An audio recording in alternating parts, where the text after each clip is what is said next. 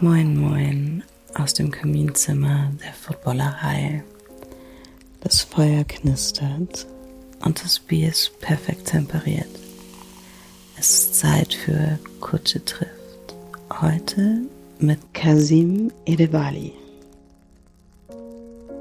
Hallo und herzlich willkommen zu Kutsche trifft. Hier in diesem Format unterhalte ich mich vor einem imaginären, knisternden Kamin alle zwei Wochen immer samstags in gemütlicher Atmosphäre mit prominenten Menschen über deren Faszination für die Sportart American Football. Das können aktive Footballspielerinnen sein, das können ehemalige Footballspielerinnen sein, Trainer, Manager, Sängerinnen oder Schauspielerinnen. Alle haben auf jeden Fall eines gemeinsam, sie lieben American Football und haben ihre ganz eigene Geschichte rund um die geilste Sportart der Welt zu erzählen. Heute in Folge 2 begrüße ich Kasim Edebali. Darüber freue ich mich sehr. Hallo, lieber Kasim. Moinsen, danke, dass ich da sein darf. Schön, dass du da bist. Kassim the Dream. Beim letzten Mal in Folge 1, als ich hier Nadine zu Gast hatte, habe ich vor lauter Aufregung vergessen, sie zu fragen, was sie eigentlich trinken möchte. Sorry dafür. So, was darf ich dir denn anbieten, Kassim? Ähm, ein Proteinshake mit zwei Scoops bitte, das wäre schon. Was zu knabbern noch dazu? Äh, ich glaube nicht, aber Proteinshake reicht erstmal, weil ich gerade vom Workout gekommen bin. Alles klar, super. Äh, ich habe es weitergegeben, wird dir hier gleich ganz klammheimlich während unseres Gesprächs hingestellt, damit du auch was zu trinken hast. Dankeschön.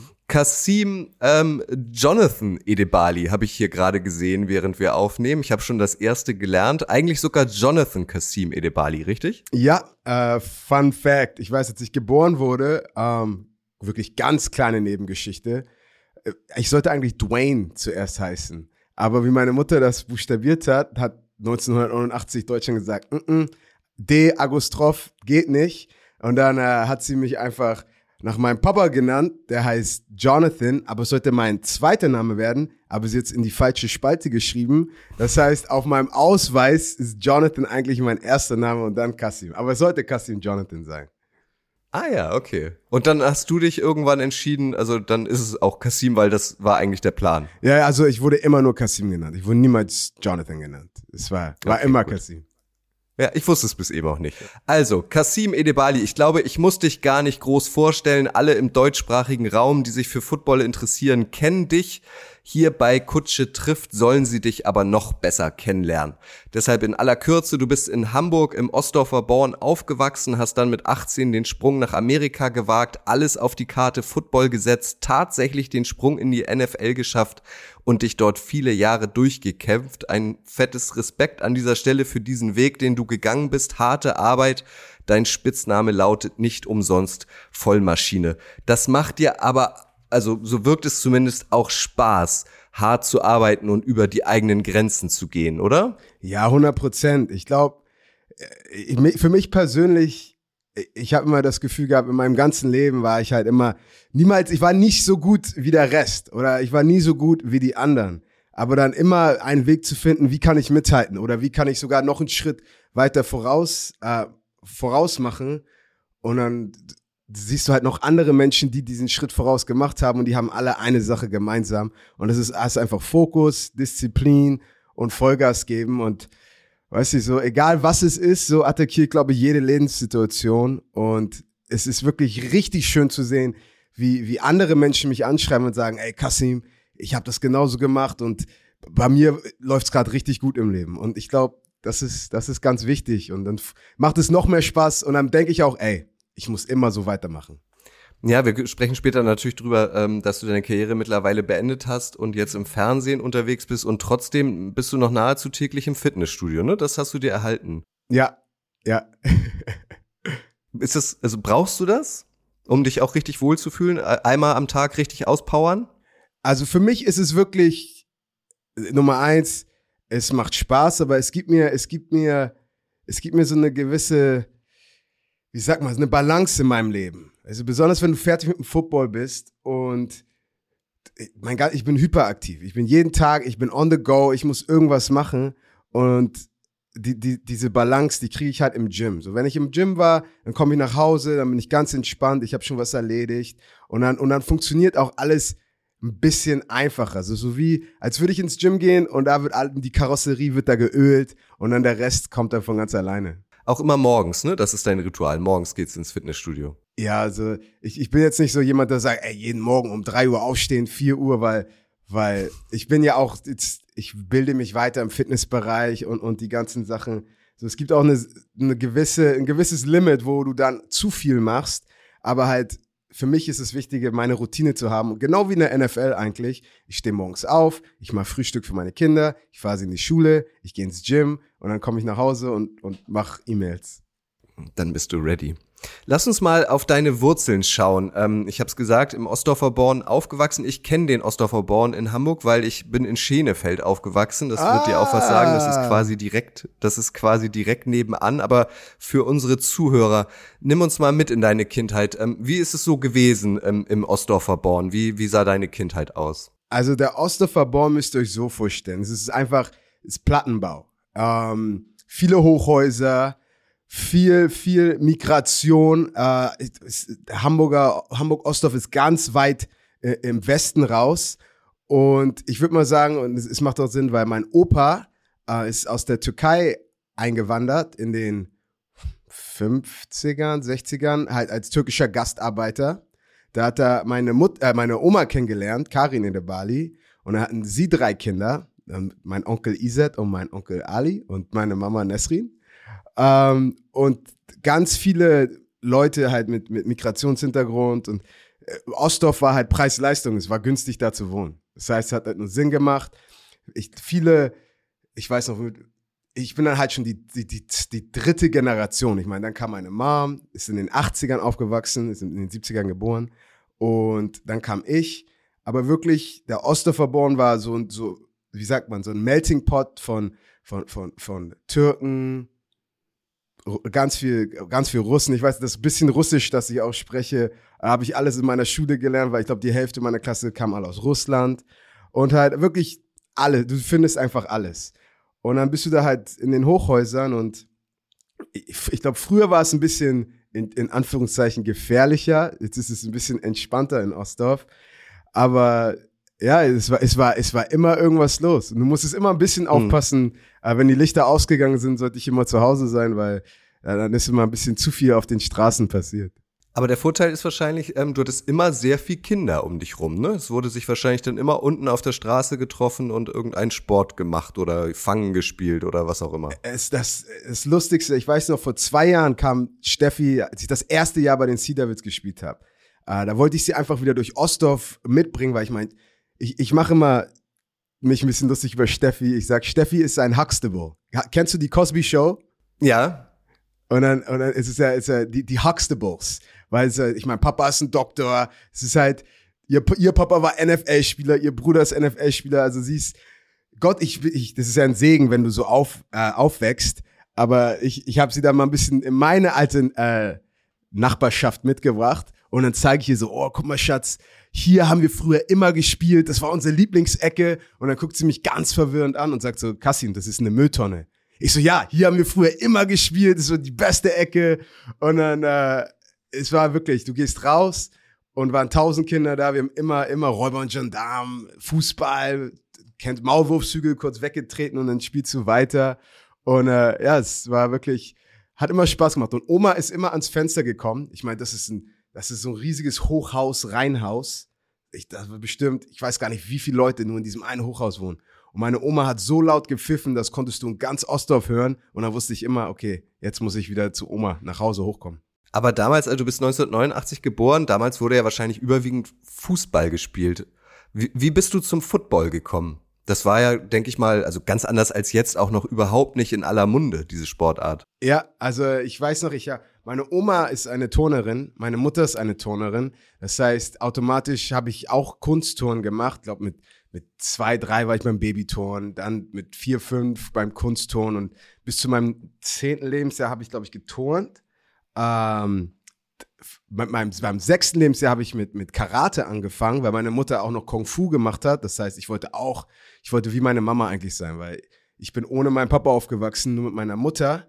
Und meine Mama war halt so mein, mein, mein, mein Role Model, mein, wie sagt man, mein, mein Idol in dem Sinne. Vorbild. Genau, mein Vorbild.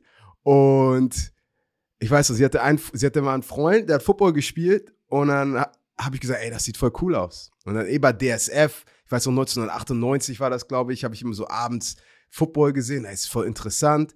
Und dann der, hm. der Freund von ihr hat mich dann einmal zum Training der Flag Devils mitgenommen. Da war ich richtig eingeschüchtert, weil das sah aus wie so Military. Da waren damals, ich meine, die Blue Devils in den späten 90ern waren das Nonplusultra. Dann hast du da diese Flag Devils. Ich bin da ein neunjähriger Kassim und die sehen alle aus wie 25. Und dann bin ich zu den Huskies danach gegangen und seitdem habe ich nie wieder zurückgeschaut. Hast du dir vom Turn noch was erhalten? Also bist du immer noch gut im Flickflack oder kannst du sogar einen Spagat? Also Spagat vielleicht nicht mehr und die Erdanziehungskraft ist auch nicht mehr mein größter Freund.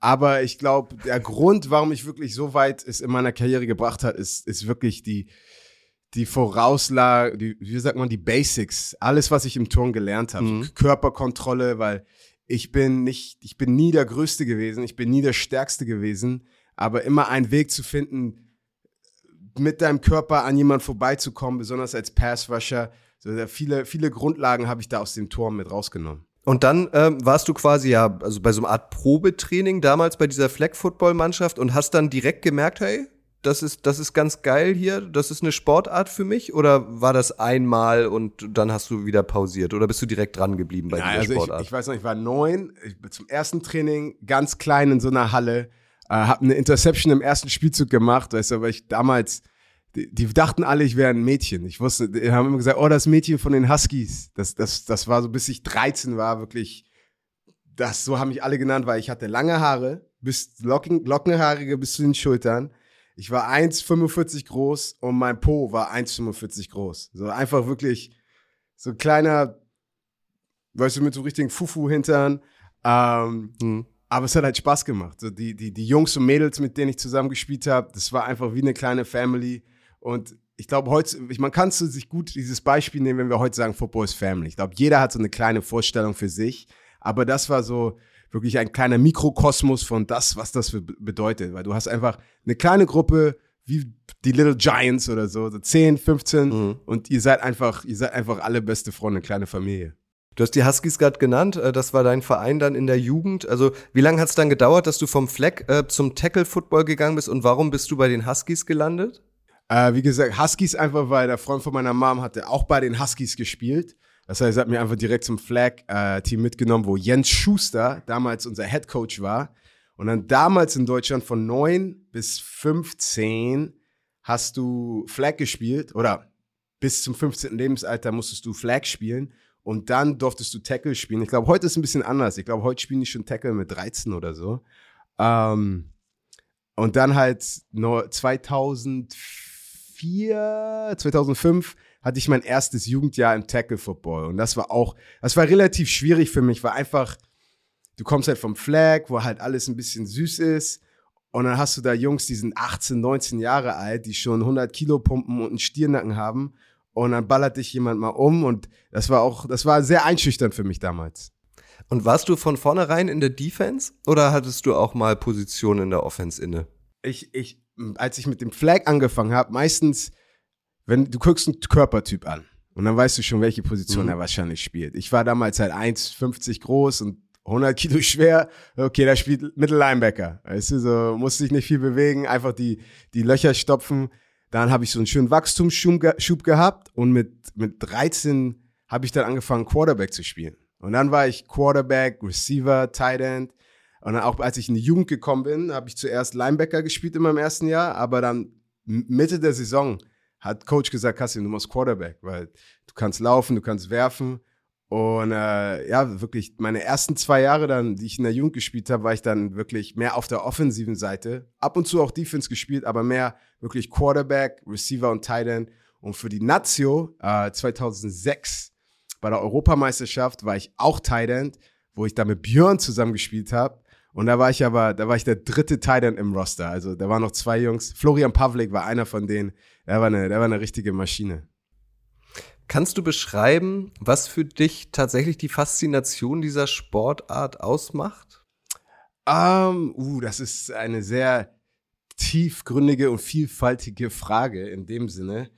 Aber ich, ich würde sagen, vom, vom Feeling her ist es Nummer eins, du hast die, diese Leute drumherum, alles drumherum. Du, du, du bist mit gleichgesinnten Menschen, die einfach nur besser werden wollen. Und ich meine, egal auf welchem Level, ob du Flag, Jugend, College oder, oder NFL, halt jeder will, jeder will besser werden. Und dass du da Leute um dich rum hast, wo du dich wirklich diese Energie von deinen Mitspielern benutzt und Coaches, um dich auf ein neues Level zu bringen und als, als, als Competitor, ähm, du willst halt immer einen Weg finden, besser zu sein.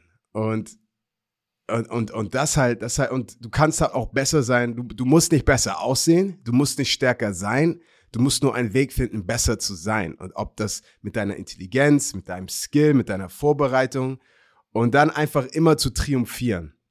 Und ich glaube, wenn du in etwas gut bist und immer mehr triumphierst und auf einmal gegen bessere und bessere spielst, dann kitzelt dich das wieder und denkst du, okay, okay, jetzt, jetzt muss ich wieder was, was Neues dazu lernen, um wieder zu triumphieren. Und, und äh, ich meine, das ist nicht nur eine Football-Einstellung, für mich ist es auch eine Lebenseinstellung und, und deswegen ist, ist Football mir so nah am Herzen um vielleicht einen Vergleich zu einer anderen Sportart zu ziehen, ähm, beim Golf, wenn man da den Ball perfekt trifft, das macht ja so ein besonderes Geräusch irgendwie, dieses Blub, oder ja. flupp, ich kann es nicht nachmachen. Ja, ja. Aber ist es vielleicht auch das Geräusch, also wenn man dann tatsächlich irgendwie in einem Tackle zusammenrauscht, also dieses Aufeinanderprallen von, von zwei athletischen ähm, Sportlerinnen, ähm, also das ist, dass, dass man auch dieses Geräusch mag und dann war dieser Tackle da und danach ähm, im besten Fall irgendwie ist alles gut und man kann sich auch in die Augen gucken oder klatscht sich vielleicht sogar noch mit seinem Gegenspieler ab und sagt, hey, gutes Ding. Ja, das auf jeden Fall. Solche Momente gibt's halt. Ich meine, natürlich kennst du es, wenn man mic'd up ist in der NFL und du hörst einfach, wie die Shoulderpads aneinander klatschen. Aber je älter ich bin, weißt du, zum Beispiel meine Technik, wenn ich einen richtig guten Pass-Rush-Move sehe und du machst halt deinen ersten Schritt und dein, der Offensive Liner kommt und will dich blocken und du benutzt deine Hände perfekt und drückst sie einfach zur Seite und es sieht schon fast aus, als würdest du einfach nur an ihm vorbeilaufen. Aber deine Technik ist so präzise, dass es einfach mit minimaler Bewegung du, du, du maximalen Output hast und auf einmal einen Quarterback-Sack bekommst. Ähm, so wenn Leute wie Vaughn Miller, Cam Jordan, wenn du dir die anguckst, so das ist sozusagen das Äquivalent. Sehr ähnlich ist das Gefühl, wie wenn du einen Golfball richtig hittest. Und was ist dann passiert im Jahr 2007, als du 18 warst, dass du dann gesagt hast, okay, jetzt setze ich gefühlt alles auf eine Karte, gehe in die USA, ähm, um da noch besser im Football zu werden? Also war das so eine spontane Entscheidung? Was hat deine Mama dazu gesagt? Also ich hatte ich meine, das hat schon ganz schön früh angefangen. Ich weiß, im Jahr 2000, ich glaube, da war ich in der vierte, oh, war wichtig sehr, aber dritte, vierte, fünfte Klasse oder so. Da sollten wir unsere Ziele aufschreiben. Und ich habe das Foto noch irgendwo und ich habe geschrieben, Linebacker in der NFL. Also ja, aber Kassim, aber was realistisch? Ich so, nein, das, das war's, das ist es. Linebacker in der NFL. Und ähm, das heißt, der Traum war immer da, aber damals bin ich zuerst aufs Gymnasium gegangen, fünfte, sechste Klasse und war, also ich, ich kam aus Ostdorf, so, die Noten waren mir egal und musste dann vom Gymnasium runtergehen, weil mein Notendurchschnitt 4,2 oder so war. Und dann kam ich in die siebte Klasse und das war, meine, meine Mutter hat damals gesagt, so, keine schlechten Noten mehr. Jeden Tag haben wir zusammen Hausaufgaben gemacht und auf einmal hatte ich den besten Notendurchschnitt von allen Jungs in der Schule. Und, und mein, mein Lehrer damals hat zu mir gesagt, Kassin, du, du redest immer vom Football. Wenn du, wenn du, wenn du irgendwann mal nach Amerika willst, dann brauchst du gute Noten, dass die sich das, das angucken und sagen, hey, wenn du hier spielen willst, müssen deine Noten richtig sein. Und auf einmal hatte ich wieder diese Motivation und, und den Grund, wieder ein bisschen Gas zu geben. Und dann war ich in der Nazio mit Björn und hat Björn mir erzählt, er hat ein Stipendium bekommen, an die Highschool zu gehen. Ich so, oh, ich will auch. Was, was hast du gemacht? Und dann habe ich einfach, hat Mariko Gregersen, äh, ein guter Freund von mir, der auch Receiver in der, äh, in der, in der NFL Europe damals gespielt hat, hat mir damals dann die Nummer gesagt und gegeben von dem Typen, der Björn das Stipendium gegeben hat. Und dann habe ich einfach angerufen und gesagt, Entschuldigung, ich hätte auch gern ein Stipendium. und er war so beeindruckt, weil ich dachte, jeder ruft da an, aber er meinte, du bist der Erste, der angerufen hat. Normalerweise kriege ich E-Mails, konnte kaum Englisch sprechen, aber er fand das so gut. Er meinte, schick mir mal bitte dein Highlight-Tape. Und dann habe ich ihm das geschickt, glaube ich, zwei Tage später. Und dann wurde ich angenommen, auch an die Highschool für ein Stipendium zu gehen. Und äh, wie lange hat es dann gedauert, bis du wirklich rübergegangen bist? Ging das dann auch so zack, zack? Eineinhalb Monate, boom. Und das war schon fast. Das war, ging richtig schnell. Und ich hatte, so Leute haben mich fragen mich so, ey, hast du gar keine, warst du gar nicht nervös? Ich hatte gar keine Zeit, nervös zu sein, weil ich musste alle Unterlagen zusammenbringen. Ich musste an diese, ich war beim Internat, ich musste Hemden auf einmal, so Dresscode an der Schule haben. Das heißt, ich hatte tausend Sachen, um die ich mir Sorgen machen musste. Und so wirklich drüber zu denken, oh, ich gehe jetzt nach Amerika, war irgendwie das Letzte, weil einfach, ich einfach die nächste Sache schon, schon erledigen musste. Fand deine Mama das von vornherein super oder, oder war sie skeptisch und meinte, ah, ich ah, möchte ich, das eigentlich nicht? Na, das Einzige, was meine Mom gefragt hat, ist, wie viel muss ich bezahlen? Ich habe gesagt, es ist ein Stipendium. das heißt, ich meine, so ein Stipendium an so, einer, an so einem Internat an sich kostet über 40.000 Dollar. Und es hat sie so gesehen, so, okay, was muss ich bezahlen? Weil 40.000 Dollar kommt mir nicht. Ich, so, ich glaube, ich, wir müssen nur 2.000. Und da hat sie mich schon angeguckt. Boah, 2.000. Uff. Ähm, die habe ich ihr auch zurückbezahlt jetzt, aber wie gesagt, ähm, okay. das war, war wirklich so ein, ein, ein Eins in einer Million Chance und da, da muss, die musste ich einfach nutzen. Und du hast sie genutzt, weil deine Reise war da noch nicht beendet, sondern es ging dann weiter aufs College. Ähm, da hast du dann auch fünf Jahre gespielt. War das ein Selbstgänger, dass du ähm, direkt dann weiter aufs College gehst oder musstest du darum kämpfen, da einen Platz zu bekommen oder hast du ein Angebot bekommen? Äh, das war auch ganz tricky. Ich war ja an der Highschool und dann musste ich zu solchen so College Camps gehen. Das heißt, da musste mein Trainer von der Highschool, John Lyons, der wirklich wie, wie ein Papa für mich war, ähm, der hat bei Dartmouth auch gecoacht, hat in der NFL Europe bei den Cologne Centurions früher gecoacht. Und der hat dann die 300 Dollar für mich bezahlt, dass ich zu diesem College Camp gehen konnte, zu Boston College. Dann, und das sind halt, musst du dir vorstellen, da sind dann 50 College Coaches, die einfach den Kids beim Spielen sozusagen zugucken und Drills machen. Und ich weiß, das allererste Team war University of Connecticut, haben mir ein Stipendium sofort am Tag eins geoffert. Ähm, University of New Hampshire, die sind Division 1 AA, haben mir dann auch geoffert, aber ich wollte zu Boston College, weil mein Coach hat gesagt, ey, versuch Boston College, ist eine gute Uni. Und dann hat Boston College zu mir gesagt, ah, danke, du bist richtig gut, aber wir gucken uns noch mal ein bisschen woanders um. Und dann hat mein Coach gesagt, so Kasim, sag den einfach, wenn du bis nächste Woche nicht von denen zurückhörst, dann gehst du zu Yukon. Das heißt, ich habe die angerufen, habe gesagt, ey, ich gehe zu Yukon, wenn, wenn ich kein Offer von euch bekomme. Und dann habe ich sofort ein Offer bekommen und dann ging es zu Boston College. Aber auch bei Boston College an sich, im ersten Jahr dachte ich, ich würde sofort starten, weil ich, ich relativ athletisch war und ich dachte, guck mal, keiner ist hier so athletisch wie ich. Aber das waren halt alles, die waren halt alle besser. Die waren technisch besser, die waren alle stärker. Und es war richtig schwer, im ersten Jahr hinterherzukommen aber in den, in, in, in Kraftraum gegangen und einfach immer jeden Tag so viel wie möglich dazugelernt, bis ich dann die Chance habe, auf dem Feld zu stehen. Aber hast du das alles allein gemacht? Also heutzutage haben ja also viele hoffnungsvolle ähm, Sporttalente irgendwie einen Agenten oder so. Also du hast dann tatsächlich bei der Yukon angerufen und gesagt, also denen die Mess das Messer auf die Brust gesetzt. Ey, pass auf, wenn bis nächste Woche nichts kommt, dann dann gehe ich äh, äh, beim Boston College war es ja, wenn ähm, äh, bis nächste Woche nichts kommt, äh, dann gehe ich zur Yukon. Das hast du alles selbst gemacht tatsächlich? Ja, ja, also mein Coach hat gesagt, er ruft er jetzt an und sagt ihm Bescheid und ich hatte halt es war ich hatte so viel Glück, diese Menschen in meinem Leben zu haben auf meinem Weg, äh, die, die die da waren, wo ich wirklich ich selber wusste nie, ich war immer planlos, aber wenn, wenn Coach, ich vertraue mit allem in meinem Leben vertraue ich Coach immer noch. Und wenn er sagt, er ruft da an, dann rufe ich da an. Und ja, und dann der Rest. Ich, ich hatte immer das Gefühl, ich muss nur, ich muss nur Vollgas geben. Und, und der Rest haben mir die Menschen in meinem Weg immer, immer viel geholfen. Bist du ein Typ, der aufgeregt ist, wenn es drauf ankommt? Also, so, so, dass du Lampenfieber hast, wenn du irgendwie beim Tryout bist oder weißt, okay, jetzt gucken alle wichtigen Leute hier auf mich, jetzt muss ich richtig performen? Oder hast du sowas gar nicht und du machst einfach?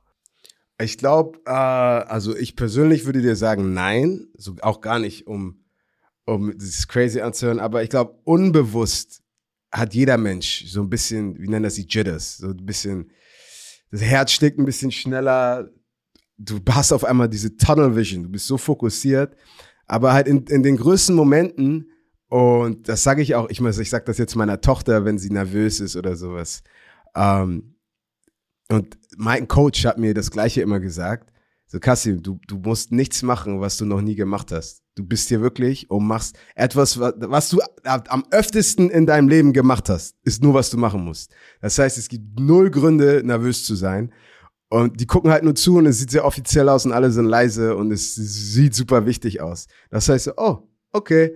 Und dann einfach in diesen Momenten bist du eigentlich sogar noch besser, weil das Adrenalin ist da und du machst einfach nur das, was du jemals gemacht hast. Gilt das auch äh, für Selbstzweifel? Also wenn du sagst, der Start beim Boston College lief jetzt anders, als du dir vielleicht erhofft hast, also dass du dann irgendwie auch mal ins Zweifeln gekommen bist oder hast du dann auch einfach weitergemacht? Ich glaube, äh, besonders in meinen, in meinen jungen Jahren am Boston College, ich meine, ich wurde wirklich verprügelt im Training von, von Anthony Costanzo, der war auch ein First Round Left Tackle, für die Colts hat er gespielt. Der hat mich im Training zerstört. Der Marcellus Bowman war ein sehr guter CFL-Spieler, der jetzt auch Strength Coach in der CFL ist. Er war ein Safety, der hat mich immer zerstört. Und du kriegst halt links und rechts rein und ich meine ganz oft und nicht nur im Football hast du halt dann Momente, wo du sagst, du kannst jetzt sagen, ey, das ist zu viel für mich, das ist hart. Oder du, du wirst härter und, und Weißt du, levelst ab zu, zu, zu, zu, zu was die Herausforderung ist. Und ich weiß auch, in meinem zweiten Jahr, mein Coach hat gesagt, Kassim, du bist zu nett. Du musst, du musst aggressiver spielen. Das heißt, wirklich vor jedem Training stand ich schon schlecht gelaunt auf dem, auf dem Trainingsfeld, weil wirklich mein, mein Fokus war, ich wollte wirklich jemand, am liebsten hätte ich alle umgebracht. So, das war das Mindset. So, ich, er meinte so, Kassim, du musst ein Killer werden. Ich so, okay, du willst einen Killer haben. Das heißt, ich wollte eigentlich mich nach, im, nach jedem Rap wollte ich mich prügeln. Weil Coach hat gesagt, ich muss aggro sein. Das heißt, ich war so aggro, aber die Sekunde, wo du so aggressiv bist, Nummer eins, du bist tense. Deine Muskeln sind immer angespannt. Das heißt, du verbrauchst mehr Energie. Du, du bist halt immer schlecht gelaunt. Das heißt, du genießt gar nicht mehr das, was du machst. Und ich weiß noch so, dann kam er zu mir so nach, nach zehn, Trainingseinheiten und meint so, Kassim, ich liebe deine Aggressivität. Ich glaube dir wirklich, dass du die Arme von deinem Titan vor dir, der dich blocken will, rausreißen möchtest. Aber du hast keinen Spaß mehr. Und du kannst nicht so Football spielen, ohne Spaß zu haben, weil du machst es jeden Tag, du hast jeden, dein Körper tut jeden Tag weh. Ähm, es ist nicht einfach. Physisch und psychisch, das ist eine sehr große Belastung. Das heißt, wenn der Spaß weggeht, du wirst, du wirst implodieren. Und dann habe ich da mal drüber nachgedacht und dann so langsam habe ich meine Identität gefunden. Weißt du, ich meine, du siehst ja auch, ich bin so ein Strahlemann und so, es gibt keinen Grund, auch ein Strahlemann am Footballfeld zu sein. Weißt du, so, ich, ich muss niemand zeigen, dass ich, dass ich ein harter Typ bin. So, ich weiß, ich bin ein harter Typ, aber ich muss das niemandem beweisen. Das heißt, wenn du einfach da draußen bist und einfach ehrlich zu dir selber dieses, dieses Spiel spielst, dann, dann ist alles viel einfacher auf dem Feld. Also gibt es eigentlich zwei Kasims. Eins, einen auf dem Footballfeld und einen privat. Zwei Ja. unterschiedliche Persönlichkeiten, Menschen. Menschen. Aber ich glaube, wir viele, ich, also so, so viele Leute auch, ich meine, besonders im, im Sport ähm, oder im, im Business. Natürlich, so die, die wichtigsten Sachen für mich sind Respekt, höflich zu sein äh, und dann, weißt du, so Idole, die, die, die, mit denen ich groß geworden bin, so Muhammad Ali, ähm, weißt du, einfach, einfach Menschen, die sich um ihre Mitmenschen kümmern. Aber trotzdem, wenn es Go-Time ist und, und dein Gegenüber vor dir ist, dann, dann musst du, dann musst du Tunnel Vision haben. Luke Kuechly, mit dem ich zusammen gespielt habe, ist, ist das perfekte Beispiel. Ich glaube, ich habe kein, noch kein Kuschelbärchen getroffen wie Luke Kuechly, der wirklich, der müsste eigentlich ein Tattoo auf dem Bauch haben wie ein Glücksbärchi und jeden Tag so Glücksstrahlen, go. Aber wenn er auf dem Feld ist, dann reißt er dir den Kopf ab. Meinst du so rückblickend, äh, dass das der Schlüsselmoment war, als dein Trainer da am Boston College, äh, äh, du warst relativ neu, gesagt hat, ey, du, du musst, du musst mehr Killer sein auf dem Platz? Ist, war das so ein Schlüsselmoment? Ja, also ich glaube, es, es gab ein paar, es, es gab ein paar Schlüsselmomente. Ich glaube, einer, ein, ein großer Schlüsselmoment war auch in meinem allerersten Jahr. Das war dann im Herbst, ich glaube Woche sechs, sieben. Ähm, Orhan Yildiz war einer meiner besten Freunde, mit dem ich zusammen in Deutschland aufgewachsen bin, der, der Football gespielt hat. Nummer 41 bei den Huskies hat Safety gespielt. Äh, sollte eigentlich auch damit zu mir zur Nazio kommen, aber weil er türkischer St Staatsbürger war, konnte er nicht in die deutsche Nazio. Und wirklich so einer der Jungs, mit dem ich groß geworden bin, wo ich dachte, der Typ ist tausendmal besser als ich. So, der könnte aufs College der viel mehr Potenzial, viel stärker. Und als ich dann am College war, ist er leider mal beim Motorradunfall äh, verunglückt. Und da, ich meine, ich, ich, ich sag, ich, ah, ich habe mit meiner Frau auch mal letztens drüber geredet. Das, dieses Gefühl Grief. Ich weiß nicht, was, was Grief auf Deutsch ist. Äh, wenn man jemanden verloren hat. Das Gefühl, das, das, das nennt, nennt man Grief. Ähm, aber du, dein Leben ist Würde einfach. ich mir jetzt auch gerade nicht zutrauen, das ähm, am besten zu übersetzen. Aber ich Ja. glaube, jeder weiß, was du meinst. Genau. Aber wirklich, dieses, dieses Gefühl packt halt so viele, so viel in Perspektive und äh, ich- ich sage immer, ich hoffe nie, dass jemand es fühlt, aber es gehört zum Leben dazu, dass, dass man, wenn man älter wird, dass, dass Menschen diese Welt verlassen, aber es ist, packt wirklich so viel Perspektive rein und ich habe mich umgeguckt und ich sehe meine Teammates, wie sie Party machen und, und, und, und dies und das und es ist wichtig, dass du auch dein Leben genießt, aber es ist auch wichtig, dass du deine Chancen nicht verschwendest. Und, und hier war mein, mein, mein bester Freund, der, der glaube ich, der, der alles gegeben hätte, auch am College zu sein. Und, und wo ich denke, aus, aus Respekt, aus, aus, aus, aus, aus, aus den tausenden Jungs, die in meiner Situation sein wollen, wer bin ich, dass ich diese Chance aus dem Fenster schmeiße und jetzt jede Woche Party mache, Alk trinke, dies und das. So jetzt erst recht, jetzt muss ich alles geben, Vollgas geben, um, um diese Chance in meinem Leben, die nicht viele bekommen, richtig zu nutzen. Also das warst du deinem besten Freund irgendwie auch schuldig?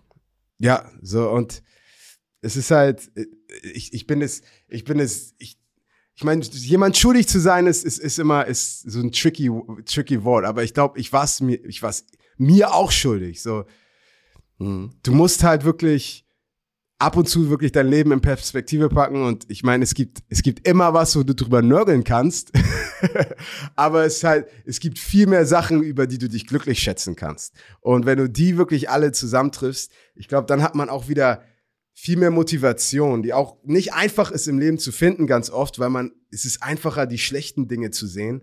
Aber für mich persönlich äh, war es dann eine Sache, wo ich gedacht habe, ey, ich muss um 6 Uhr aufstehen, im Gym sein und die- für zwei Stunden Schmerzen haben. Ich so, ey, aber ich verspreche dir, dass da gibt's 100.000 Kids in, in, in Deutschland, die gern am Boston College sein würden und genau das machen würden. Und dann denkst du so, alles klar, let's go. Und dann hast du diese Energie von diesen Menschen nochmal hinter dir. Und das, das, das Schöne für mich, und dann gibt's ja auch wieder, es gibt, ich glaube, jeder im Leben hat schon mal Neid von jemandem gefühlt, wo du denkst, ey, aber warum freust du dich nicht? Aber ich, wirklich 99 Prozent aller meiner Menschen, mit denen ich in Kontakt war, haben sich so für mich auch gefreut und über meine Chance, dass es wieder einfacher für mich war, weiterzumachen, anstatt zu zweifeln und zu sagen, oh, das Bock gar nicht. Also es war immer, es war wirklich wie so eine Lawine von Positivität in meinem Rücken. Das hast du, glaube ich, also sehr schön beschrieben für alle, die jetzt nicht selbst American Football gespielt haben, ähm, als du meintest, was macht für dich die Faszination aus? Und du meinst so Brotherhood und, und Freundschaft und man steht irgendwie zusammen. Ähm, das hast du jetzt, glaube ich, irgendwie nochmal super auch rübergebracht, weil das hast du jetzt auch schon ein paar Mal gesagt. Auch Björn Werner kennst du ja, das weiß ja vielleicht nicht jeder, auch wirklich schon lange, also jahrzehntelang mittlerweile, ne? Ja, ich meine, das erste Mal, als ich gegen Björn gespielt habe, war, glaube ich, ich weiß noch, als ich über Björn gehört habe, 2005 oder so, und dann so, ey, der ist richtig, oh, 2006. Warte, warte, ja, ne, nee, 2005. Ja, richtig talentierter Defensive End. Und ich meine, Björn war schon damals 1,92, 115 Kilo und war schon ein Mann. So, es so, so ich habe noch nicht mal meine Brusthaare richtig und, und da ist schon Björn mit einem Vollbart gefühlt. Ähm, aber halt, dann haben wir in der, haben wir gegeneinander gespielt. Ich war damals mehr Running Back äh, in der Offensive und so eine Sachen. Und er war halt der Defensive End und hat wirklich mir immer den Arsch versohlt. Und dann haben wir in der Nazi zusammen gespielt und sind wir zusammen in die High School gegangen, halt verschiedene High Schools, aber immer im Kontakt. Dann waren wir am College in der gleichen, in der ACC, Florida State, Boston College.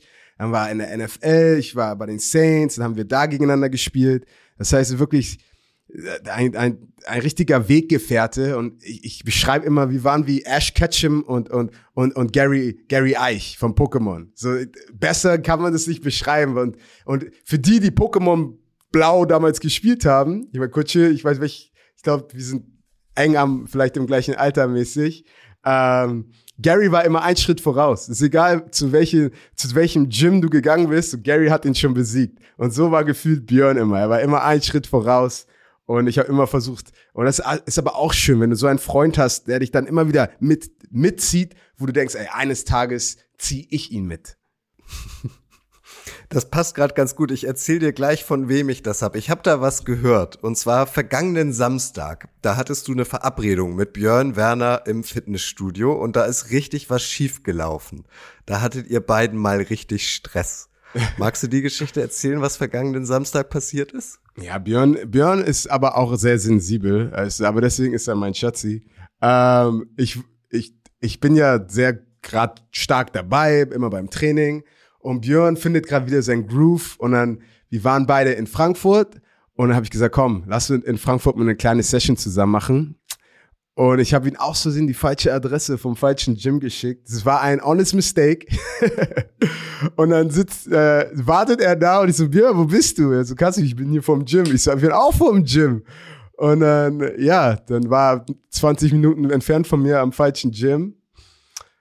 Und dann musste er leider allein trainieren in einem Gym, das, das nicht so gut equipped war wie meins, aber sowas passiert. Es ist Game Time Adjustment. Okay. Lieben Gruß an dieser Stelle von Sami, der hat mir das geschickt und ähm, ich hatte ihn gefragt, was ich dich denn unbedingt fragen sollte und er meinte dann, frag, ähm, frag, ich soll dich doch mal fragen, was vergangenen Samstag im Gym passiert sei. Ja, das, so, bei uns ist immer, immer was los. Okay, lass uns ähm, noch mal ein bisschen zurückblicken. Äh, College, ähm, da hast du fünf Jahre gespielt, bist ja dann auch Starter geworden, bist dann aber nicht gedraftet worden im Draft, NFL Draft 2014. War das für dich eine Enttäuschung oder hast du damit im Vorwege schon gerechnet? Äh, ich meine, meine ersten drei Jahre, wie ich gespielt habe, ich meine, ich hatte richtig viele Starts. Ich hatte schon fünf Starts in meiner ersten Saison äh, mit, mit meinem besten Freund Max Holloway. Der war der andere Defensive End, der war ein Jahr über mir. Und dann ich meine, immer, immer solide, aber wir waren auch nicht wirklich gut. Unser Rekord war immer subpar, würde ich sagen. Ähm, und in meinem letzten Jahr hatten wir ein komplett neues Coaching-Staff und ein ganz aggressives Play-Calling. Luke Kuechly war weg, das heißt, jetzt hatten andere Leute die Chance, Plays zu machen, weil Luke hat alles gemacht. und dann habe ich damals meinen Coach gefragt, bevor der Saison, ich sage, Coach, ähm, soll ich mich auf meinen Masters konzentrieren und meinen Master machen? Ich hatte schon meine zwei Bachelor. Oder, oder soll ich mich auf die NFL konzentrieren? Er meinte Kassim, du hast das Potenzial, in der NFL zu spielen. Also, Vollgas und NFL attackieren. Und dann hatte ich auch eine richtig gute Saison. Ich war Second Team All ACC. Ich glaube, Vic Beasley. Wer war noch in meiner Draft Class? Clowney. Äh, zu einem Zeitpunkt war ich, glaube ich, Dritter in Sacks in, in, in, im College. Dann die die, die Saison mit neuneinhalb Sacks beendet. Ähm, und statistisch gesehen von dieser einen Saison wäre das eigentlich eine Draft-Saison, sozusagen, so den kann man draften. Aber viele Coaches haben auch gesagt, ey, das, ich war zu alt schon fast. Ich war, ich war 24, ich war ein 24-jähriger Senior. Normalerweise die sind 20, 21, weil durch, durch noch nach Deutschland, Highschool zwei Jahre, geredshirted, war ich relativ alt. Das heißt, das war dann unattraktiv, sozusagen mich zu draften. Und dann haben gesagt, okay, der eine gute Saison ist ein One-Hit-Wonder. Und ich, viele haben mir gesagt, talentmäßig, so jemand wie mich könnte in der vierten Runde gedraftet werden. Aber halt mit allem, was, also ich bin alt, ich bin, ich bin dies, das, was auch immer.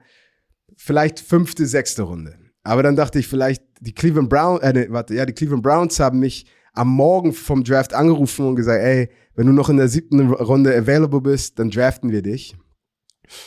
Aber die haben mich auch nicht gedraftet. Also die Enttäuschung war da, aber ich hatte keine Zeit, enttäuscht zu sein, weil noch in der sechsten Runde mein Telefon, ich hatte vier Telefone, Telefons, Telefone, und die haben alle geklingelt. Und da waren die, die Titans, die, die, die Saints, die Texans, die, die, äh, wer noch, die Browns, die New York Giants, die haben alle angerufen und gesagt, hey, die Sekunde, wo der Draft zu Ende ist, wir wollen dich als Free Agent haben. Und das ist schon alles in der sechsten Runde passiert. Das heißt, ich hatte gar keine Zeit mitzufiebern und zu überlegen, oh, mal gucken, ob ich gedraftet werde, sondern ich musste mich entscheiden, mit wem ich schon in der sechsten Runde, wenn ich, mit wem ich gehen möchte oder mit wem ich sein möchte. Und dann ist es halt auch tricky, weil, und mein Agent hat auch gesagt, Kasim, es geht jetzt nicht ums Geld. So, weil, guck mal, ich meine, die Saints bieten dir 3000 Sign-In-Bonus an. Also 3000 ist halt nicht viel. Äh, die Titans haben angerufen und sagen, hey, wir geben dir 10.000. Weißt du, und du denkst so, oh, das Größte, was ich jemals in meinem Leben bekommen habe, war ein Huni von meiner Mama. So, und dann sagt die mal, ey, wir geben dir 10.000. Aber mein Agent mein Kassim, du geh einfach nur zu dem Team mit, mit dem, mit dem, mit den besten Opportunities, wo du dich als Defensive End am besten durchsetzen kannst. Und die Saints waren das beste Team und da waren trotzdem zehn andere Defense, Defensive Ends, gegen die ich mich noch durchsetzen musste. Also so krass ist die Competition halt. Aber wie gesagt, dann habe ich bei den Saints unterschrieben und dann der Rest, äh, dann war einfach noch Gas geben und den Coaches zeigen, warum ich ins Team gehöre. Also ich stelle mir das wahnsinnig ähm, spannend, aufreibend, eine Achterbahn der Gefühle vor. Da hattest du dann aber einen Agenten. Also das genau. hast du ja jetzt ein paar Mal schon gesagt. Also da hattest du Support und der dich dann auch beraten hat und dann die unterschiedlichen Angebote quasi für dich evaluiert hat. 100 Prozent. So. Äh, nach, nach deiner College-Saison sitzt du dich hin mit ein paar Agenten. Es gibt dann so ein paar, die sind so, oh, man munkelt. Aber dann, er war ein richtig guter Typ. Ähm, Robert Walker, ein, ein Ehrenmensch und äh, hat mir dann auch viel geholfen, viel Feedback gegeben, auch viel, weißt du, du willst, du willst nicht nur, das Schlimmste ist, wenn du einfach nur zuhörst und, und okay, okay, das ist das Beste, aber er war jemand, der dich auch weiterbilden möchte, dass du auch verstehst, warum, weshalb, wieso, welche Fragen musst du stellen und ich glaube, das ist ganz wichtig, ähm, überall im Leben, nicht nur im Football. Hattest du in all den Jahren, also du hast ja erzählt, du hast in der Schule quasi schon aufgeschrieben, du möchtest NFL-Linebacker werden später, eigentlich ein, ein, Lieblingsteam auch? Also äh, hattest du so, keine Ahnung, überspitzt formuliert, hast du schon in, in irgendwelcher NFL-Team Bettwäsche damals geschlafen oder warst du da immer relativ frei? Ich meine, ich hatte ein Michael Vick Jersey, ich hatte ein Marshall Falk Jersey, ich hatte ein Anquan Bolden Jersey, Uh, was für Jerseys hatte ich noch? So, das waren so meine Lieblingsspieler. Aber Ray Lewis uh, bei den Baltimore Ravens. Ich glaube, wenn du Defense mal gespielt hast. Ich habe mir früher einfach nur Ray Lewis Halbzeit-Speeches angehört und ich konnte die gar nicht verstehen. Ich wusste gar nicht, was er gesagt hat, aber die hatten so viel Energie. Das heißt, ganz oft, ich war immer der, der, der Speeches gegeben hat bei Boston College. Die haben gesagt, ey, Kassim, mach deine Ray Lewis Speech. Ich so, come on everybody, listen up. Weißt du so, und dann alle so, okay, okay. Und das ist halt so lustig, weil ich persönlich, ich brauche keine Speeches. So, ich, ja, ich, ich, ich bin wie Fred Flintstone, ich habe mein Ticket psch, psch, und dann gehe ich zur Arbeit. Aber meine Teammates brauchen diese Speeches. Das heißt, ich gebe diese Speech, alle sind on fire und dann geht's zur Arbeit. Und dann deswegen Baltimore Ravens, weißt du, damals Ray Lewis, Ed Reed, also das war für mich das war immer mein Team. Also der absolute Best Case wäre gewesen, wenn dich die Ravens damals in welcher Runde 4, 5, 6 gedraftet hätten. Das, das wäre schon, das wäre schon cool gewesen. Und ähm, für die Saints hast du dich letztlich entschieden, ähm, weil du das beste Gefühl hattest? Genau, mein Agent meinte, ähm, Cam Jordan war damals, weißt du, ging, glaube ich, in sein drittes Jahr. Äh, solider junger Spieler Junior Galette und Cam Jordan hatten beide gerade eine 10-6-Season, also gute Starter, aber schwache Backups. Und, und da meinte er einfach, guck mal, die Backups, ich glaube, wenn du da reinkommst, du könntest da als Backup ein richtig guter Backup für die Saints werden. Und Special Teams war auch nicht so suche. Das heißt, du kannst dich dann auch noch in den Special Teams durchsetzen, was so oder so. Wenn du ein Backup in der NFL bist, musst du Special Teams spielen, weil sonst hast du da keine Chance. Und ich habe im College nie Special Teams gespielt, aber am Ende des Tages Special Teams ist einfach nur, wer will es mehr und wer, ist, wer läuft schneller und wer läuft länger. Und so habe ich mich dann ins Roster gefunden über Special Teams und äh, genug als Backup gezeigt, dass ich die, dass ich ein Backup sein kann. Aber nimm uns mal mit in die Zeit. Also du hast Football in Deutschland gespielt, äh, du hast ähm, Highschool Football gespielt, du hast College Football gespielt und dann kommst du in die NFL, undrafted, musst dich beweisen. Ist das tatsächlich dann noch mal eine ganz andere Welt? Komplett. Das ist, das ist so, sagen wir mal so, wir machen einmal eins, dann machen wir äh, Subtraktion und und, und und und und Multiplikation. Dann machen wir, wir vielleicht noch mal so, so ey, zwei Viertel plus fünf Viertel ist gleich und auf einmal, boom, Quantenphysik. Weißt du, so, so ist wirklich, das ist die NFL. So, das ist auf einmal, da sind Leute, die laufen eine 4-3, die wiegen also ich meine, die meisten Spieler, die waren größer, stärker, breiter als ich und noch schneller als ich. Und das ist, ah, das ist nochmal so, die, die, die sind einfach, die könnten auch alle gezüchtet sein in so einem großen Glasbottich und kommen rein und sagen Football. So, so ist gefühlt die Jungs um dich rum. Aber so find a way. Ich meine, du, du siehst da dann auch viele Sachen, ganz viele Spieler sind halt so talentiert und dann in, in vielen Raps wollen die einfach mit, wollen die dich mit ihrer, und ich habe auch einen Einspieler zum Beispiel, ich will jetzt deinen Namen nicht sagen, aber der war ein Top 10 Recruit von der Highschool aufs College. Äh, war ein richtig talentierter Spieler, hat auch Defensive End, Linebacker gespielt. Seit er 16 ist, ich glaube mit 16 hat er schon 100 mal 30, 100 Kilo 30 mal gedrückt. Ich habe mit 16 60 Kilo einmal gedrückt. So.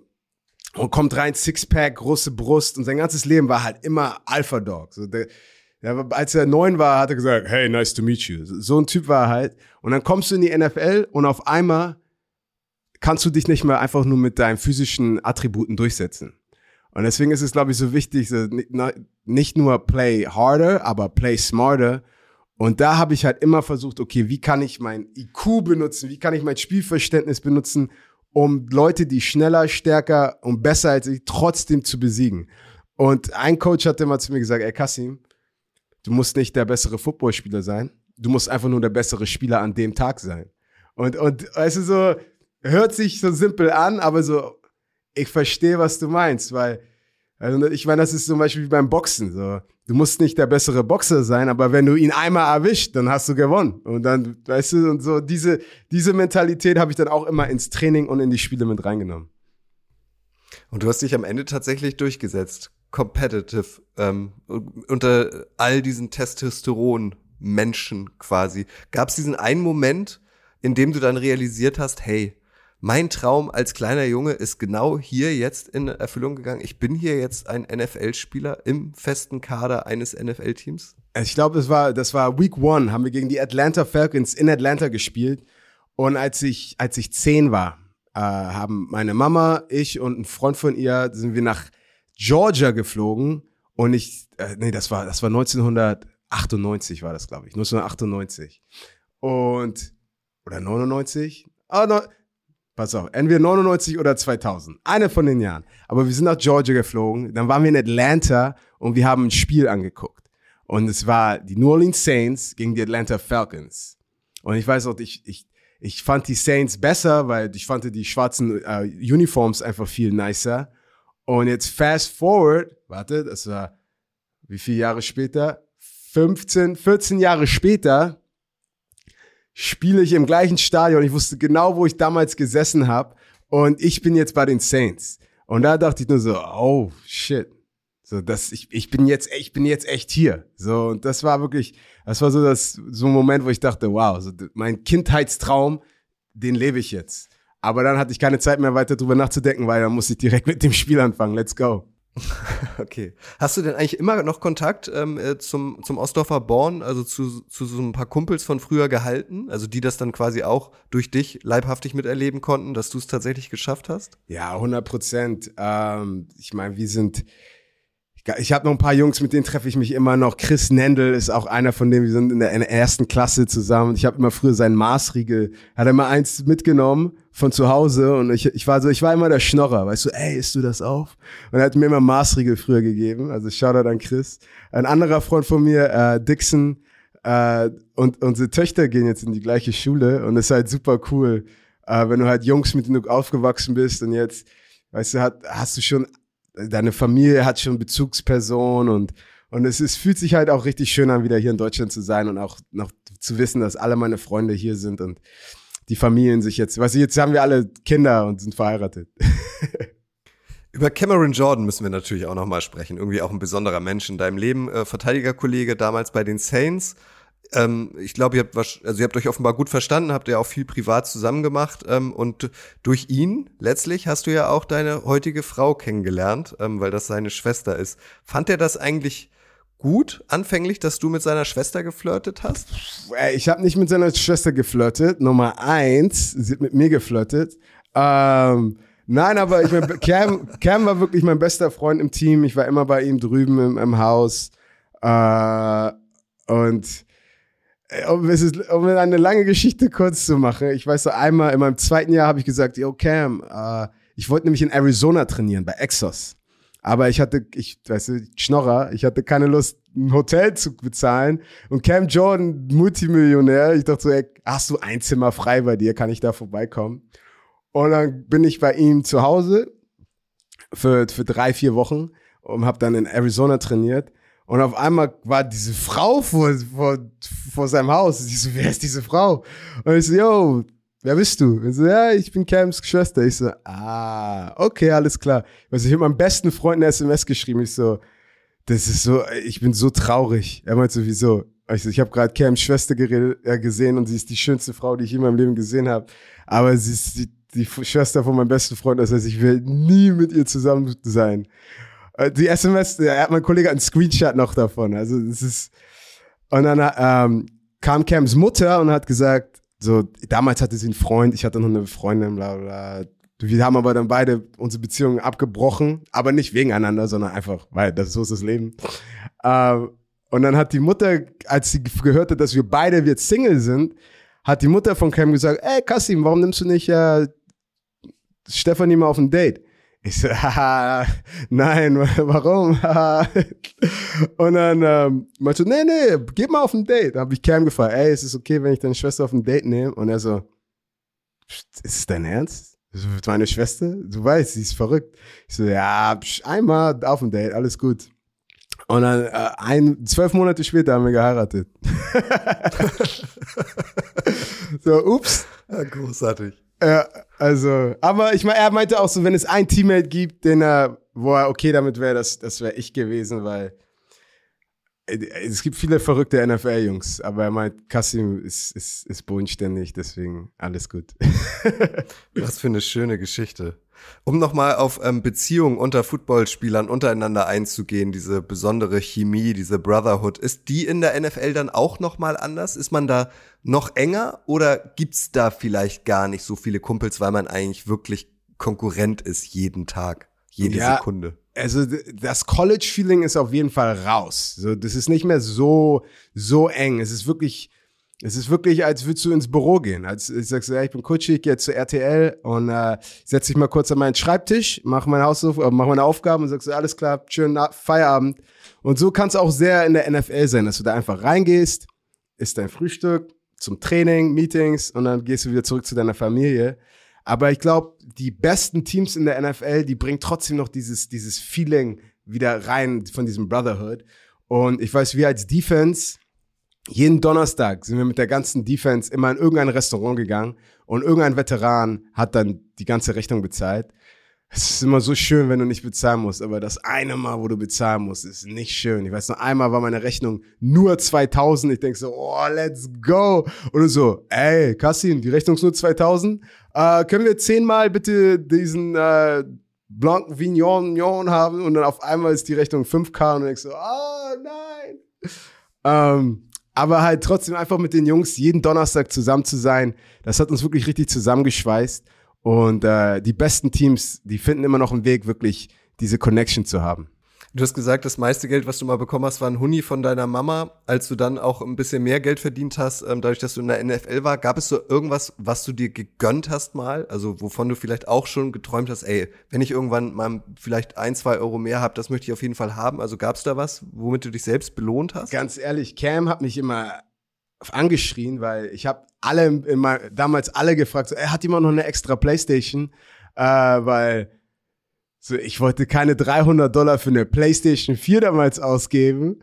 So, das war mir voll viel zu viel Geld. Also ich schon ein Jahr in der NFL gespielt. Ich so, oh, PlayStation 4 ist echt teuer. Hat jemand noch eine extra? So, so ey, mit Kassim, kauft dir einfach eine PlayStation 4. Was ist los mit dir? Aber ich glaube, ich hatte nie, ich, ich bin eh so einer, so, ich, ich habe schon, wenn wir in Miami zum Beispiel waren, ich sehe einfach, wie die Jungs Geld um sich schmeißen. Ähm, ich war, wir waren, jemand hat, äh, ein Freund von mir hat eine Section in, in Miami Beach beim Club geholt, 15k.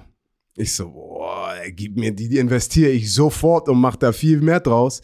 Und dann waren wir da für 15 Minuten und hat gesagt, ah, hier ist langweilig, lass los. Und ich einfach nur mein Herz ist zerbrochen, weißt du, so ich dachte, ey, ich, ich, extra Käse auf meinem Sandwich, weißt du, da könnte ich für die nächsten zehn Jahre extra Käse auf mein Sandwich kaufen für das, was du gerade aus, ausgegeben hast.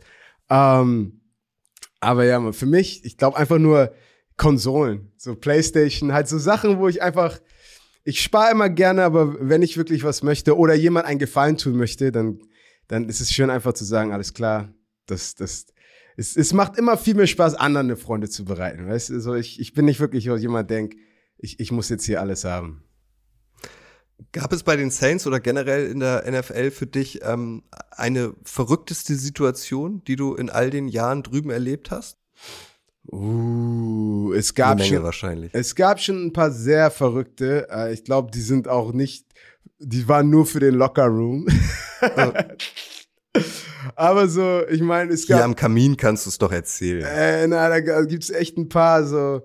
Ah, ich sag auch, als ich mein Buch geschrieben habe, so, ich habe überlegt, ich so, nein, die Story kann nicht mal in dein Buch rein. Also recht wirklich ein paar sehr verrückte Sachen. Aber ich meine, einmal einige Stories, eine kleine Stories. Die Jungs, da sind echt ein paar verrückte Jungs dabei. Und ich weiß so einmal so, ey, kannst du mich nach Hause fahren? Er ist in seinem Porsche Panamera. Ich so, ja, ja, komm rein. Und dann will ich meinen Rucksack in den Kofferraum schmeißen und dann liegt da so eine Maschinenpistole im Kofferraum und ich nur so, hm, äh, warum ist denn eine Maschinenpistole in deinem Kofferraum? Also, oh, habe ich ganz vergessen rauszunehmen. Ist okay, pack einfach Kofferraum rein. Und dann gehe ich in sein Auto, schon ganz unangenehm, wo ich nur denke so, okay. Ähm. Und auf einmal fährt er los und Speedlimit war halt 40 Miles per Hour und er fährt 120. Und einfach alles hat geschrien, Kassin, du musst aus diesem Auto sofort raus. Aber ich bin einfach froh, dass ich dann heil zu Hause angekommen bin und ich bin nicht nochmal mit ihm zusammengefahren. Weil du es gerade erwähnt hast, äh, mach doch an dieser Stelle nochmal bitte Werbung für dein Buch. Ähm, für Menschen, die es entweder noch nicht gekauft haben oder dich heute nochmal ähm, ein bisschen genauer kennenlernen und noch mehr über dich wissen wollen, damit sie da reinlesen können. Ja, ich habe letztes Jahr äh, ein Buch veröffentlicht, Dream Chaser von Hamburg in die NFL und äh, einfach sozusagen ein bisschen, es ist ein bisschen, fängt an wie eine Biografie, aber mehr eine Reflexion über mein Leben und, und was mich wirklich geshaped hat äh, äh in meinem Leben, um Sachen in Perspektive zu packen. Und das einer der schönsten Sachen in jedem Kapitel, es sind 16 Kapitel, ähm, wirklich eine Person aus diesem Abschnitt in meinem Leben, einer der wichtigsten Personen, hat so ein kleines Interview für zwei, drei Seiten und dann reden die ein bisschen über, über, über mich und es war so cool zu sehen, wie all meine Freunde über mein ganzes Leben lang wirklich von Ostdorf, College, NFL, Coaches, Freunde äh, und alle ein Teil von diesem Buch sind. Und was mich wirklich noch viel mehr freut, ist, ich bekomme ich bekomme echt richtig schöne Nachrichten, äh, wie, wie manche Menschen das richtig motiviert hat. Und ja, Mann, ich meine, so oder so in meinem Leben, ich, ich habe das Gefühl, so meine Zeit als aktiver Footballspieler ist jetzt, jetzt zu Ende. Aber halt, was all diese Menschen, die auch in meinem Buch vorkommen, mir gegeben haben, jetzt will ich das einfach, weißt du, zu, zurückgeben, meinen Kindern beim Erwachsenwerden zugucken und dann, weißt du, dann ist alles schön. Dream Chaser von Kasim Edebali, äh, da erfahrt ihr noch viel mehr. Dieses Kamingespräch ist irgendwann endlich, aber also da hast du bestimmt auch noch, so wie jetzt auch, äh, viele tolle Geschichten erzählt.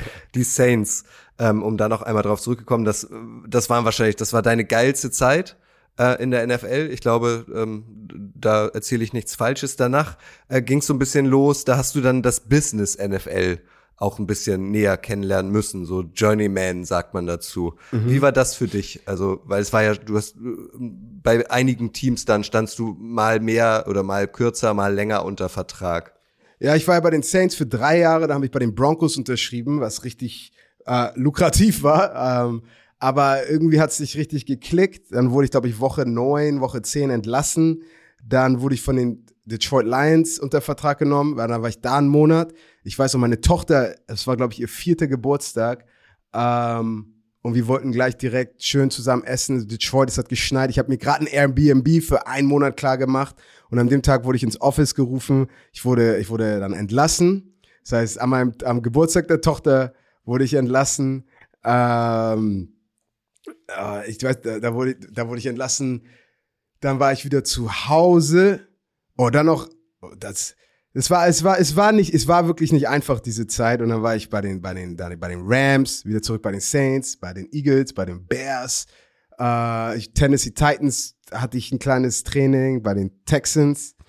Aber ich glaube, dass das Allerwichtigste und das, das habe ich dann auch gesehen um mich rum.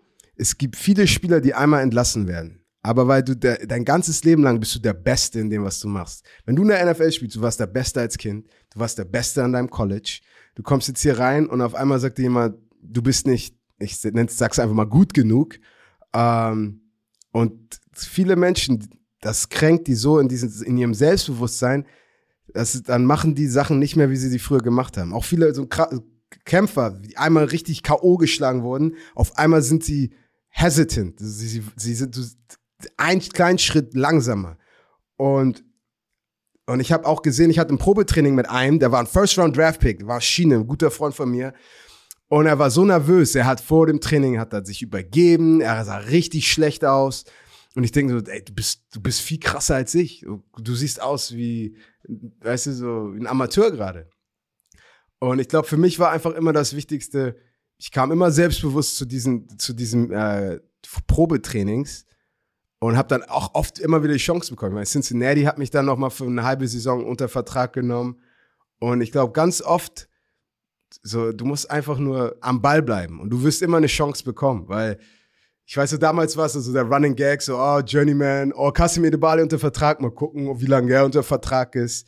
Aber auch in, in, in NFL-Locker-Rooms ist diese Perspektive ganz anders. Weil die gucken dich an und sagen, ey, krass, du warst da, da und da. Das ist so schwer, wieder Anschluss zu bekommen, weil du wirst so schnell recycelt in der NFL. So, das ist ganz oft one and done und das war's. Und wenn du da jemand hast, der schon bei vier, fünf Teams hast, da haben wirklich die, die, die Leute viel mehr Respekt vor dir. So, du denkst so, ey, guck mal, der ist überall und es hat kein, keine Bodenhaftung, der ist ein Lappen. Das ist wirklich, es ist andersherum. Und ähm, ich glaube, jetzt später in meiner Karriere, äh, ich bin einfach super dankbar dafür. Nummer eins, diese Business-Perspektive. Nummer zwei, nichts kann mich stressen im Leben, weil äh, ich sag, ich sag euch, wenn ihr entlassen wird und dann zwölf Stunden Zeit habt, ein ganzes Playbook zu lernen und dann wieder zu spielen, so ich, und dann auch noch die Leute und die verschiedenen Trainer und Spieler kennenzulernen. Ich war mal bei so einem NFL-Event und ich kannte, glaube ich, 80 Prozent aller Leute, weil ich bei all diesen Teams gespielt habe. So, das war wirklich das Beste, was mir hätte passieren können. So, natürlich hätte ich gewünscht, ey, ich will All-Pro werden, ich will 1000 Millionen Euro Vertrag haben, aber so die, die kleinen Sachen sind, sind ab und zu viel wichtiger fürs Leben. Und wann gab es dann den Moment, als du gesagt hast, nee, jetzt reicht's, jetzt habe ich keine Lust mehr, ähm, jetzt gehe ich zurück nach Hamburg und, und spiele nochmal in der European League of Football? Ich, ich glaube, das war, ich meine, mein letzter Aufenthalt war bei den Raiders nochmal für zwei Wochen. Und dann war das Covid-Jahr und dann, weißt du, ich bin 30 Jahre. Ähm, es ist viel attraktiver, jüngere Spieler, die Anfang 20 sind, reinzuholen, als jetzt irgend so Veteran, den du eh mehr bezahlen musst. Und dann weißt du auch, ey, die Wahrscheinlichkeit, dass ein Call nochmal kommt, ist sehr unwahrscheinlich. Und dann hat es auch mit, mit, mit, mit, mit, mit dem Fernsehen angefangen. Björn hat immer gesagt, Kassim, ey, Karriere nach der Karriere, mach mal ein bisschen Podcast, dies und das. Vielleicht wieder nach Deutschland würde viel mehr Sinn für dich machen. Und dann hatte damals Patrick angerufen und gesagt, ey, ich will eine Liga aufmachen, was denkst du, kommst zurück nach Hamburg, bisschen Spaß. Da habe ich mit meiner Frau drüber geredet und so, warum, es hat sich halt super angehört. So, warum nicht aufhören, wo alles angefangen hat und gleichzeitig so viel zurückgeben und, und Leute eine Plattform zu geben, wieder zu Hause, um den gleichen Weg zu gehen oder noch besser, besseren Weg zu gehen, als ich gegangen bin. Ja, ihr wohnt wieder hier. Ähm, deine Frau ist mitgekommen. Du hast zwei Töchter. Ich habe gesehen, vor kurzem hatte auch eine deiner Töchter äh, Geburtstag. Da hast du auch noch mal geschrieben dazu. Es gibt nichts Schöneres als Papa zu sein. Also wenn du jetzt so auf den Kasim äh, aus dem Ostdorfer Born damals zurückblickt und jetzt äh, bist du wieder hier, ähm, hast eine Frau, zwei Töchter, hast in der NFL gespielt. Also musst du dich manchmal kneifen, wie dann für dich irgendwie auch das Leben gelaufen ist? Äh, ja, also definitiv. Ähm, mein, mein Onkel sagt immer, also Kasim, du hast Sechser am Lotto gezogen. ähm, na, aber einfach, ich bin einfach, ich, ich genieße einfach alles. So und ich, ich nehme alles mit. Ich stelle keine Fragen. Ich so, ey, warum, warum liebt mich meine Frau so? Keine Ahnung, aber sie liebt mich. Let's go. Ich bin happy. Ich habe zwei wunderschöne Töchter. Ey, ich bin einfach happy. Und äh, besonders jetzt halt wirklich richtig hierher gezogen zu sein und, und der Familie Sachen zu zeigen, Nummer eins, die, die ich erlebt habe, die mir viel bedeutet haben, aber auch Nummer zwei, wo ich nie die Chance hatte, sie zu machen, einfach wie ich aufgewachsen bin. Ähm, das macht super viel Spaß. Und dann halt diesen Luxus zu haben, hier hinzugehen, hier hinzufahren, das zu machen, ist, ist, ist echt cool. Und das gibt mir dann auch wieder die Motivation, wieder auf, auf einem neuen Level zu sein. Physisch, im Gym, aber auch beruflich. Einfach, einfach abzuliefern, um, um meiner Familie das schönste Leben wie möglich zu machen. Und hey, die Spielstätte der Hamburg Huskies trägt jetzt deinen Namen seit drei Jahren. Das ist ja auch verrückt, Ja, das, oder? das ist, das ist immer verrückt. Wenn so, ey, kommst du gleich aufs Kastemir Bali Feld? So halt solche Sachen. Auch als ich, als, als, als Sebastian Schulz, der, der Coach der Young Huskies, mich angerufen hat, gefragt hat, das war für mich sogar, das, ich, ich weiß gar nicht, warum ich gefragt habe. Ich so, ja, kannst du machen, was du willst. Aber ich bin da auch immer mit, mit sehr viel Ehre ähm, und sehr viel Respekt bin ich immer da. Und das Coolste war, normalerweise, wenn ich zurückkomme, coache ich die Jungs ein bisschen hier und da. Aber das letzte Spiel von den Huskies bin ich undercover mal hingegangen, also so Mütze auf, äh, Arme versteckt. Und dann konnte ich einfach nur als Fan mal das Spiel angucken und das, das war ganz cool. Kasim, letzte, drei letzte Fragen habe ich noch. Neben ja. Cam Jordan und Luke Kükli, über die hast du schon gesprochen. Ähm, wer ist noch so ein absolut cooler Dude aus der NFL, den du mal kennenlernen durftest, auch vielleicht ein bisschen besser und ein bisschen privater, von dem du sagst, ey, ihr könnt euch nicht vorstellen, was Spieler XY für ein unfassbarer Typ ist. Hast du da einen im Kopf spontan? 100 Prozent. Onkel Mark, aka Mark Ingram. Ich meine, er ist jetzt im Fernsehen und macht College Football, aber Mark Ingram ist, glaube ich, einer der lustigsten Teammates, die ich jemals hatte einer der besten Menschen. Ich habe mich in Florida auch oft vorbereitet. Dann habe ich mit Mark, habe ich bei Mark immer gepennt. Und seine Frau hat immer bis, bis acht geschlafen, aber ich war schon um sechs wach, hab für ihn Frühstück gemacht. Er so, ey Kassim, du kannst hier wohnen, so lange wie du willst. Ähm, und dann einfach richtig gute Zeit mit Mark gehabt und einfach zu sehen, wie gut es ihm geht und was er macht. Also Mark Ingram ist da definitiv äh, einer, einer der besten Teammates, die ich jemals hatte. Was steht ganz oben noch auf deiner Bucketlist? Also gibt's noch, ich meine, äh, den größten Traum hast du dir ja offenbar schon erfüllt, äh, erfüllt, aber gibt es noch einen Traum, den du hast für dein Leben? Um, Eine ähm, besondere Reise? Ich weiß es nicht.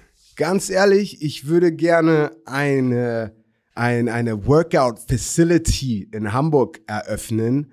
So ein richtig geiles Gym. Äh, so ein bisschen wie Exos, wo, wo ich halt mich immer vorbereitet habe in der Offseason. Und das ist halt, in der NFL, in der Offseason kommen halt immer alle von allen Teams zusammen und trainieren. Ich weiß, ich glaube, in Deutschland kennt man das so, dass sich die, ein, die, die Teams zusammen vorbereiten, was auch immer. Aber in Amerika hast du echt, ich habe mit, mit, äh, mit, mit, mit, äh, mit Vaughn Miller damals trainiert und auf einmal kommt Josh Allen, der Defensive End. Und dann, und dann hast du, hast du, hast du den Linebacker und den und wir sind einfach zusammen und einfach diese Menschen zusammenzubringen und zusammen zu trainieren, das bringt auf ein ganz anderes Level. Und das heißt, ich würde, ich würde es lieben, hier eine Facility aufzumachen ähm, und dann wirklich aus ganz Deutschland, ich so, kommt zu meiner Facility, trainiert, dies, das, Leute zusammenzubringen. Und dann, ähm, also dann kommt auch diese Vollmaschine-Brand wieder ein bisschen rein. Und dann einfach Leuten eine Chance geben, da ihr Talent zu zeigen. Und dann, was auch immer das Ziel ist, wenn du nur trainieren willst und in Shape kommen willst oder wenn du nach Amerika gehen willst. Und dann, es gibt jetzt so viele Möglichkeiten, heute diesen Sprung zu machen mit der NFL Academy und dies und das. Ähm, ja, und da einfach sozusagen ein, ein, ein weiteres Sprungbrett zu, zu, zu vermitteln. Und äh, wir haben dich jetzt noch besser kennengelernt und wissen, wenn du was willst, dann gibst du auch alles dafür. Also wir sind gespannt, wie lange das noch dauert, bis du diesen Traum erfüllst. Auf jeden cool. Fall. Vielen, vielen Dank. Ich sehe auch, äh, du hast deinen äh, Proteinshake mittlerweile ausgetrunken. Ähm, zu essen wolltest du nichts. Vielen Dank, ähm, dass du hier äh, bei mir am Kamin saßt und ein bisschen was ähm, von dir und deinem Leben und der, deiner Faszination für American Football erzählt hast. Herzlichen Dank. Ja, vielen Dank, dass ich da sein durfte. Und danke für den Shake. Alles klar. Ich bring dich jetzt noch zur Tür. Danke dir, Kasim. Dankeschön.